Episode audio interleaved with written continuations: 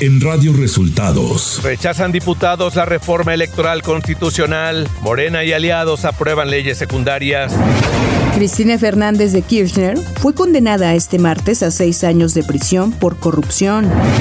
Avanza la reforma sobre vacaciones dignas, pero los 12 días de descanso no serán continuos. Esto y más en las noticias de hoy.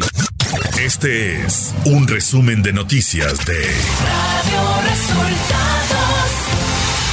Bienvenidos al resumen de noticias de Radio Resultados. Hoy es 7 de diciembre y ya estamos listos para informarle Valeria Torices y Luis Ángel Marín. Quédese con nosotros, aquí están las noticias. La mañanera. En la conferencia de prensa de este miércoles, el presidente López Obrador dijo que como era de esperarse, en la Cámara de Diputados se rechazó la reforma electoral. Un informe sobre la reforma electoral que se discutió ayer, como era de esperarse, se rechazó la reforma constitucional eh, porque los partidos el bloque conservador eh, no quiere que los ciudadanos elijan a los consejeros. Eso fue lo que rechazaron. Por su parte, el secretario de Gobernación, Adán Augusto López Hernández, señaló que a pesar de que el bloque conservador abandonó el recinto de San Lázaro, se modificó la Ley General de Instituciones y Procesos Electorales, así como otras cinco leyes. nosotros habíamos presentado una iniciativa de reforma a las leyes secundarias, son básicamente eh, seis las, eh, eh, leyes que fueron modificadas. Finalmente, esta iniciativa contó con 261 votos a favor, 216 votos en contra, aunque los legisladores del, del bloque conservador ya no eh, se quedaron a la votación, abandonaron el recinto. El presidente López Obrador envió su apoyo a Cristina Fernández, expresidenta de Argentina, que fue sentenciada a prisión este martes. Pues que a todas luces es una venganza política en contra de la vicepresidenta de Argentina, Cristina Fernández, y también es un acto antidemocrático, porque no quieren que participe en el proceso electoral, la están inhabilitando para que pueda ser candidata. Y con respecto a un posible debate entre las corcholatas, el presidente López Obrador dijo lo siguiente. Sí, no, no hay por qué este, negarse a que den a conocer sus planteamientos, solo eh, tener cuidado de que no los vayan a acusar de actos anticipados de campaña o...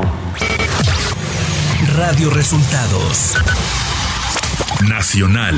La Cámara de Diputados rechazó este martes la reforma electoral impulsada por el presidente Andrés Manuel López Obrador. Cerca de las 19 horas, el Pleno determinó que la minuta se encontraba suficientemente discutida, por lo que se abrió el sistema para su votación en lo general. En el Pleno de la Cámara de Diputados no alcanzó la votación requerida para que la reforma electoral se aprobara, pues se necesitaban dos terceras partes al tratarse de una propuesta constitucional. La reforma electoral alcanzó 269 votos a favor una abstención y 225 en contra.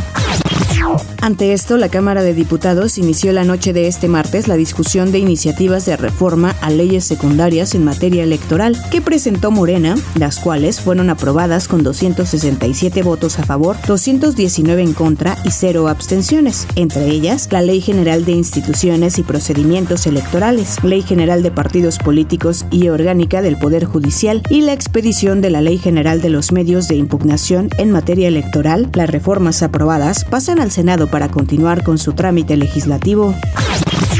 Este martes se hicieron públicos los planes de trabajo de los cinco ministros que buscan la presidencia del máximo tribunal del país: Yasmín Esquivel Moza, Alfredo Gutiérrez Ortiz, Javier Laines Potisek, Norma Piña y Alberto Pérez Dayán. La elección se realizará el 2 de enero en sesión pública. La Comisión de Trabajo y Previsión Social de la Cámara de Diputados aprobó este martes con cambios el dictamen a la minuta en materia de vacaciones dignas que le envió el Senado de la República. En sesión extraordinaria, la comisión que preside el diputado morenista Manuel de Jesús Arredondo aprobó por 17 votos a favor, en 4 en contra y 2 abstenciones el dictamen con cambios a la minuta con proyecto de decreto que reforma los artículos 76 y 78 de la Ley Federal de Trabajo en materia de vacaciones. El dirigente del PRI, Alejandro Moreno Cárdenas, impugnó el fallo de un juez federal quien le negó la suspensión definitiva contra la solicitud de alerta migratoria emitida por el Instituto Nacional de Migración, la cual sigue vigente. El caso se turnó a un tribunal colegiado para que determine si confirma, modifica o revoca el fallo de primera instancia. Economía. La secretaria de Economía Raquel Buenrostro, al ser entrevistada por medios de comunicación al salir de una reunión en Palacio Nacional, dio a conocer que México presentó un plan de trabajo al gobierno de Estados Unidos para resolver los diferendos por posibles violaciones al TEMEC en el sector energético. Esto antes de la cumbre de líderes de América del Norte, que será los días 9 y 10 de enero de 2023. Clima. Para este día, la entrada de humedad originada por la corriente de chorro subtropical en interacción con un vórtice de núcleo frío sobre el suroeste de los Estados Unidos ocasionarán lluvias puntuales fuertes en Sonora y Chihuahua, con probabilidad para la caída de lluvia engelante o aguanieve durante esta mañana en sierras de ambos estados y de Baja California. Por otra parte, un canal de baja presión sobre el sureste de México y la entrada de humedad del Golfo de México y Mar Caribe originará en lluvias con intervalos de chubascos en Oaxaca, sur de Veracruz, Chiapas y Quintana Roo, así como lluvias aisladas en el noreste, oriente y sureste del territorio nacional. Ciudad de México. La jefa de gobierno de la Ciudad de México, Claudia Sheinbaum, envió una iniciativa al Congreso capitalino para ampliar el periodo de consulta del Programa General de Ordenamiento Territorial, inclusive reponerla, debido a que genera confusión respecto al suelo de conservación y al suelo urbano. A través de un video difundido en redes sociales, Sheinbaum señaló que la iniciativa para aplazar la discusión del documento, elaborado por el Instituto de Planeación Democrática y Prospectiva, y someterlo a revisión y análisis, tiene como objetivo lograr un proceso de consulta con mucha mayor participación. Información de los estados. La Secretaría de la Defensa Nacional y el Centro Nacional de Inteligencia detuvieron a Armando N., alias el Panther, a quien señalan como jefe de plaza del cártel Jalisco Nueva Generación en Uruapan, Michoacán. Según las investigaciones, el detenido estaría relacionado con diversos casos de tráfico de drogas, armas, robo de vehículos, extorsión y secuestro en ese estado. El gobernador de Hidalgo, Julio Menchaca, envió al Congreso de su estado una iniciativa de ley para la revocación de mandato. La iniciativa establece que a los tres años de gobierno se realice una consulta a la ciudadanía para que determine si el gobernador en turno se mantiene en el cargo o renuncia. La propuesta fue presentada este martes en la sesión ordinaria de la legislatura local. El gobierno federal ordenó la ocupación temporal de 159 predios o inmuebles en los municipios de Tulum, Felipe Carrillo Puerto, Otompe Blanco y Bacalar en el estado de Quintana Roo, al determinar que son de utilidad pública para la construcción del tren Maya. En total suman una extensión de 2.369.000 metros cuadrados en un decreto emitido por el presidente de la República y publicado este martes en la edición vespertina del Diario Oficial de la Federación. Se instruye a la Secretaría de Desarrollo Agrario, Territorial y Urbano proceder a la ocupación temporal inmediata de los bienes. Radio Resultados Internacional.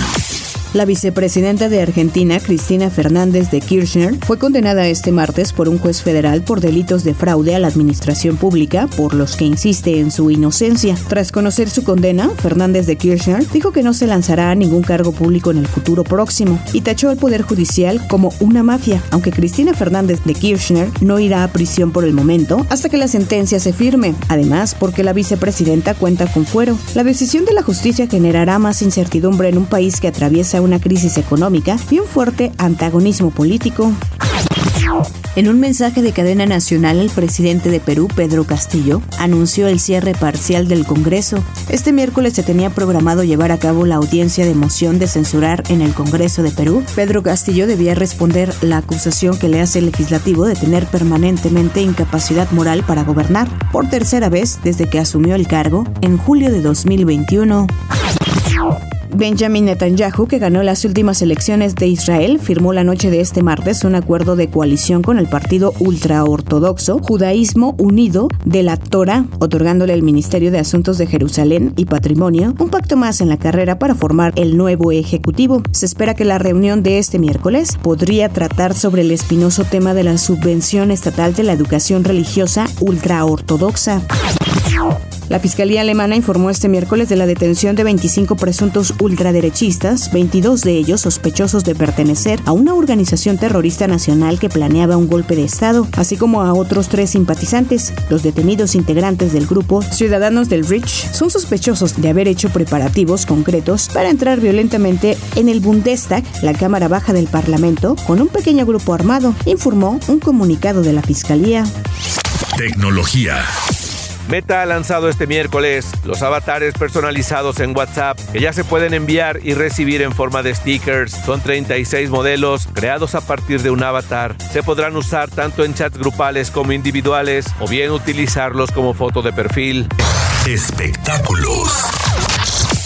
Tras romper el récord de Stranger Things como la serie de Netflix de habla inglesa más vista en una semana, Wednesday se ha convertido en la tercera serie de habla inglesa más vista de la plataforma, con más de 752.052 millones de horas vistas. La serie protagonizada por Jenna Ortega se encuentra solo por debajo de la cuarta temporada de Stranger Things con más de un billón de horas vistas y Dahmer con más de 856.22 millones de horas vistas. Como apenas es la segunda semana de Wednesday, se espera que supere los números de Stranger Things y Dahmer.